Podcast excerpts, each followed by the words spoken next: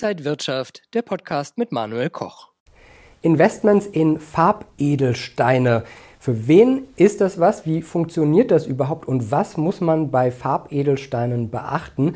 Darüber sprechen wir heute in Rezessions- und Inflationszeiten mit dem Edelstein-Experten und Geschäftsführer des Deutschen Edelsteinkontors. Chris Pampel ist heute bei mir. Herzlich willkommen.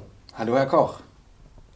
Ja, ich glaube, Edelsteine sind für viele etwas ja, Magisches. Äh, man wird so angezogen, aber auch ein bisschen mysteriös, weil man gar nicht so genau weiß, was ist das jetzt, woher kommt das jetzt, welcher Wert äh, steckt dahinter.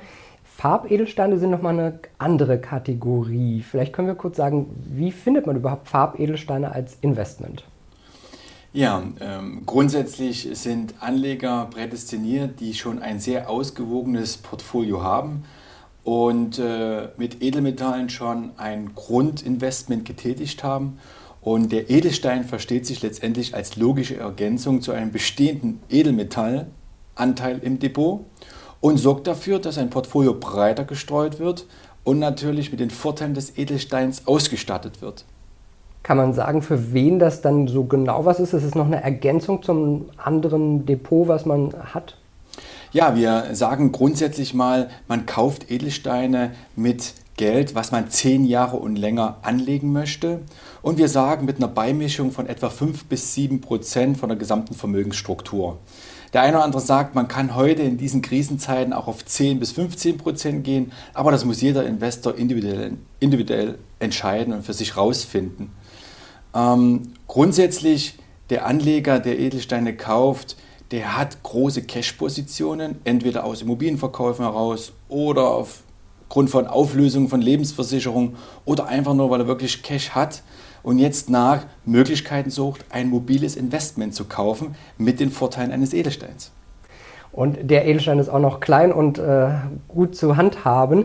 Ähm, Sachwerte sind ja sowieso ein Ding, wo viele überlegen, wo kann ich mein Geld reinpacken, damit es zumindest den Wert hält. Äh, eignen sich also Edelsteine, Farbedelsteine auch gut als Sachwertinvestment? Ja, die äh, zwei Haupteigenschaften ist, liegt einmal im Edelstein die maximale Vermögenskonzentration auf engstem Raum. Ich kann in einem 2 Karäter Rubin den Gegenwert von 1 Kilogramm Gold bündeln und das ohne metallische Effekte. Das heißt, wie Sie es gesagt haben, Herr Koch, es ist ein tatsächlich mobiles Investment in jeder Lebenslage ohne metallische Effekte. Man kann es bequem an Dritte weitergeben oder auch an die nächste Generation weitergeben. Das sind Vorteile, die heute Investoren suchen. Jetzt ist immer die Frage, wie finde ich da den richtigen Stein und wird er mir auch wirklich eine Rendite bringen? Kann man vielleicht also aus der Vergangenheit sagen, welche Rendite Edelsteine so bringen? Ja, wir äh, haben einen Indiz, den Chemval Aggregate Index, der die Wertentwicklung der 26 wichtigsten Farbedelsteine widerspiegelt. Und der hat sich in den letzten Jahren, Jahrzehnten sehr positiv entwickelt, stabil unabhängig von politischen und wirtschaftlichen Krisen stetig nach oben. Er hat allerdings zwei Nachteile. Einmal, er unterscheidet nicht zwischen Schmuckqualitäten und Investmentqualitäten. Das ist der eine Punkt. Und er wird natürlich getrieben von den Big Three der Farbedelsteine, den Rubin, Saphir und Smaragd. Und wenn wir uns diese Steine herausnehmen und da die Investmentqualitäten anschauen, wie da die Preise sich entwickelt haben, dann sehen wir tatsächlich Wertsteigerungen stabil von 5, 6, 7 Prozent jedes Jahr.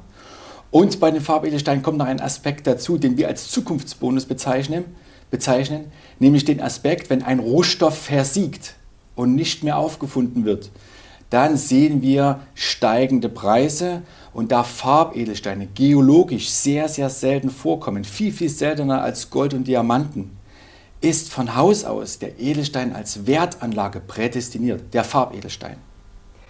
Sind diese Big Three, wären das auch die, wo Sie sagen, in die sollte man investieren?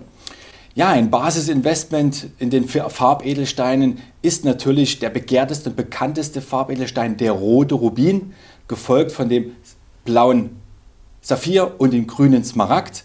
Und dann gibt es noch interessante Nebenwerte. Momentan der Tansanit, ein Stein, der in jedes Portfolio zur Beimischung gehört, weil diese angesprochene geologische Seltenheit, die ist absehbar, denn der Tansanit wird nur in Tansania abgebaut und die Mine in Tansania ist nahezu erschöpft und deshalb rechnen wir in naher Zukunft auch hier bei Rohmaterialien wie bei Investmentsteinen, Investmentsteinen von steigenden Preisen. Und es gibt auf der einen Seite die Schmucksteine und dann gibt es die Farbedelsteine zum Investieren als Investment. Wie kann ich das überhaupt unterscheiden und herausfinden und wie sind so ungefähr die Preise? Also wenn wir uns das anschauen in, in Zahlen, es werden jedes Jahr in etwa 600 Kilogramm abgebaut im Bereich Rubin, Saphir und Smaragd.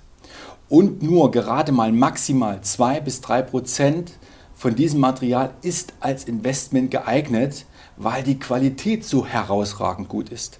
Das heißt, bei der Immobilie, Immobilie kennen wir den Begriff Lage, Lage, Lage, ist entscheidend für ein Investment. Beim Farbedelstein ist es die Qualität, die Qualität, die Qualität. Und die wird gemessen anhand der vier Cs. Und es ist üblich, dass natürlich Steine, die einen Makel haben, eine Macke haben, dass die natürlich in der Regel behandelt werden, um ihre Eigenschaften künstlich zu verbessern. Und Behandlungsmethoden sind Erhitzen, Bestrahlen oder Chemikalien.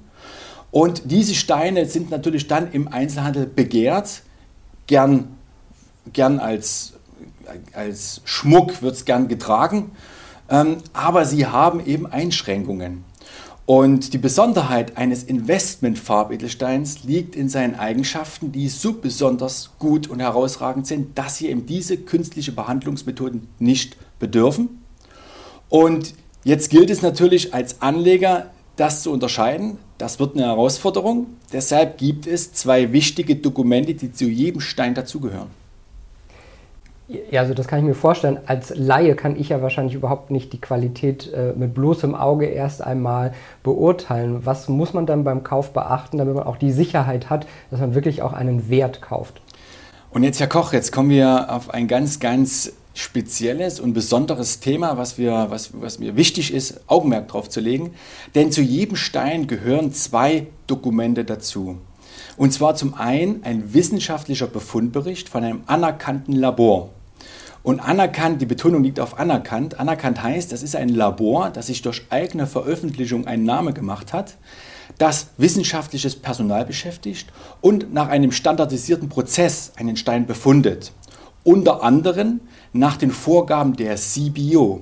Und die CBO ist die internationale Vereinigung aller Labore, die die Edelsteinstandards festlegt und auch stetig weiterentwickelt. Und in diesem Prozess wird ganz klar herausgefunden und wissenschaftlich nachgewiesen, ob ein Stein behandelt worden ist. Und das muss in einem Befundbericht dokumentiert werden.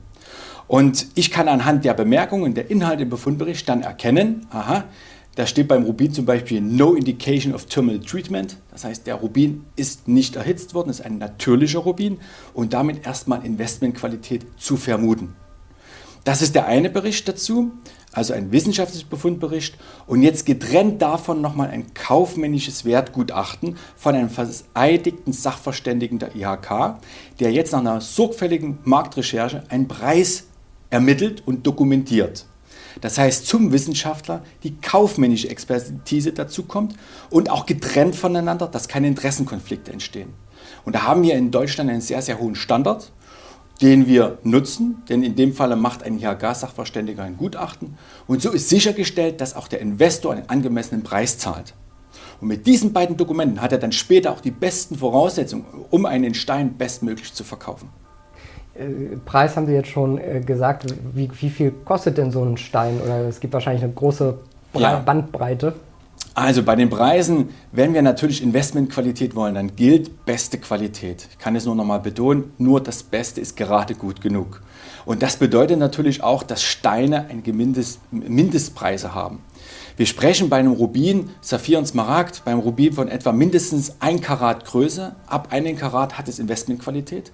Beim Saphir 2 Karat, beim Smaragd, ich sage mal 1,5 Karat. Das sind Mindestgrößen. Und Steine in Investmentqualität haben in diesen Mindestgrößen schon Kaufpreise von etwa 15.000 Euro. Roundabout, da geht es los. Der Tanzanit als Nebenwert, wie eingangs angesprochen, der ist schon mit einem fünfkarätigen Stein für 5000 Euro zu haben. Also ein guter Einsteigerstein, ein gutes Erstinvestment. Aber die Klassiker mindestens 15.000 Euro. Und es wird halt im Internet immer wieder Steine mal angeboten. Zum Beispiel ein dreikaräter Saphir, jetzt erst gestern wieder auf dem Tisch gehabt, zum Kaufpreis von 4.000 Euro. Und da müsste in dem Moment eigentlich sofort die Alarmglocken schrillen und sagen, das kann keine Investmentqualität sein, ein Preis zu diesem Stein, das ist maximal mittlere Qualität oder Schmuckqualität, weil ein 3 Karäter Saphir kostet mindestens 30.000 Euro, zwischen 30 und 40.000 Euro. Also gut das Zehnfache. Wenn ich jetzt sage, okay, ich interessiere mich für die Edelsteine, packe ich mir die zu Hause in einen Tresor, verstecke ich die irgendwo, lasse ich die in einem Zollfreilager, also wie lagere ich die am besten? Grundsätzlich muss das jeder Anleger selber entscheiden, mit was er sich persönlich am wohlsten fühlt. Es gibt Anleger, die sagen, ich möchte gerne den Stein zu Hause haben in meinem Zugriffsbereich, dann liefern wir den Stein natürlich aus. Es gibt aber auch berechtigte Interessen bei größeren Investitionssummen, auch zu überlegen, ob ich nicht den Stein sicher verwahre, unter anderem in ein Zollfreilager. Das hat den angenehmen Nebeneffekt, dass die Mehrwertsteuer nicht entsteht und ich von Haus aus den Investitionsbetrag, der mir zur Verfügung steht, in einen höherwertigen Stein investieren kann. Und es gilt der Grundsatz, der in der Finanzdienstleistungsbranche, Finanzbranche immer mal angesprochen wird, wer streut, rutscht nicht aus, gilt bei Investmentsteinen, wenn überhaupt nur begrenzt, weil es ist wirklich wichtig, einen groß, lieber einen großen Stein oder zwei größere Steine zu kaufen, als mehrere kleine Steine zu kaufen. Muss man ansonsten steuerlich noch was beachten oder wäre das Zollfreilager zum Beispiel eine interessante Sache? Ja, steuerlich, äh, klar, wenn es um die Mehrwertsteuer geht, dann ist ein Zollfreilager die erste Anlaufstelle. Entweder in Deutschland, in Frankfurt bieten wir eine Verwahrung an oder im Fürstentum Liechtenstein, in einem Drittland außerhalb der Haftungsunion EU. Ein Land, was keine Notstands Notstandsgesetze hat. Sehr momentan ein Land, was wirklich im Fokus steht, zu Recht auch. Allerdings steuerlich ist noch zu beachten, wenn natürlich der Edelstein im Privatvermögen gehalten wird und nach einem Jahr verkauft wird mit Gewinn, dann sind natürlich die Erlöse einkommenssteuerfrei. So kennen wir das ja bei Gold auch. Allerdings möchte ich auch betonen, ähm, der Edelstein ist, als Spekulations, ist nicht als Spekulationsobjekt interessant, sondern nach einem Jahr einen Stein zu verkaufen, macht nicht wird, kaufmännisch Sinn, sondern der Anlagehorizont ist tatsächlich zehn Jahre und länger um auch in den Genuss eines Zukunftsbonuses über das Versiegen einer begehrten Mine zu kommen. Ich stelle mir oft äh, die Frage, wenn ich jetzt so einen Stein habe, ähm, kann, kann ich den eigentlich ja auch anfassen oder so? Oder muss ich wirklich ganz vorsichtig das im Tresor lagern? Oder äh, wenn es ein Investmentstein ist, also einen Ring sollte ich mir nicht daraus machen? Oder kann ich mir die Freude machen, auch noch einen Ring daraus zu machen?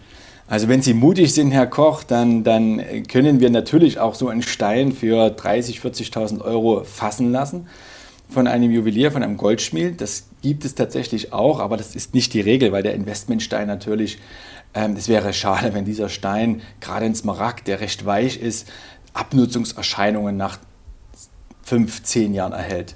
Also eher unüblich, besser man bewahrt ihn wirklich im Tresor auf, sicher verwahrt. Man holt ihn mal raus, wenn man mal schlechte Laune hat, dann sieht man den Glanz, das Feuer im Stein, man freut sich daran und legt ihn dann sicher wieder in den Tresor zurück.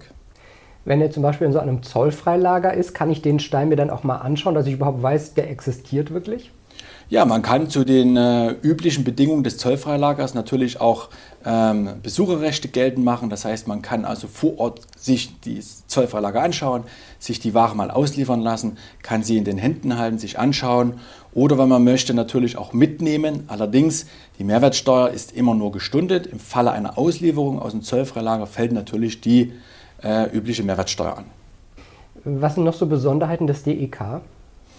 Ja, grundsätzlich äh, legen wir sehr viel Wert auf das Thema Sicherheit. Das heißt, zu jedem Stein gehört bei uns ein Befundbericht dazu, von einem anerkannten Labor, ein Wertgutachten dazu. Und wir bieten auch die Abwicklung über ein Treuhandkonto ab. Das heißt also, der Kunde zahlt, hinterlegt den Kaufpreis bei einem Treuhänder und sobald er den Stein in den Händen hat und sich von dem Qualität überzeugt hat, dann hat er auch nochmal vier Wochen Rückgaberecht. Heißt also, er hat genügend Zeit, einen Sachverständigen seiner Wahl zu beauftragen. Und wenn er mit der Qualität nicht zufrieden ist, dann nehmen wir den Stein auch zurück. Und er gibt den Kaufpreis erst dann frei, wenn er tatsächlich sagt, ja, den Stein möchte ich behalten. Das ist ein Punkt. Und der zweite Punkt, was momentan sehr, sehr beliebt ist, wir, wir haben eine Upgrade-Option. Das heißt also, bestehende Kunden, die vor ein, zwei Jahren Steine gekauft haben und jetzt nochmal nachkaufen möchten, die überlegen, ob sie einen zweiten oder dritten Stein kaufen oder die überlegen, ob sie ihren Zweikaräter Rubin vielleicht in einen drei Karäter Rubin tauschen, um einfach nochmal die geologische Seltenheit nach oben zu ziehen und damit einen besseren Wertspeicher und ein besseres Element zu haben für potenzielle Preissteigerungen zukünftig.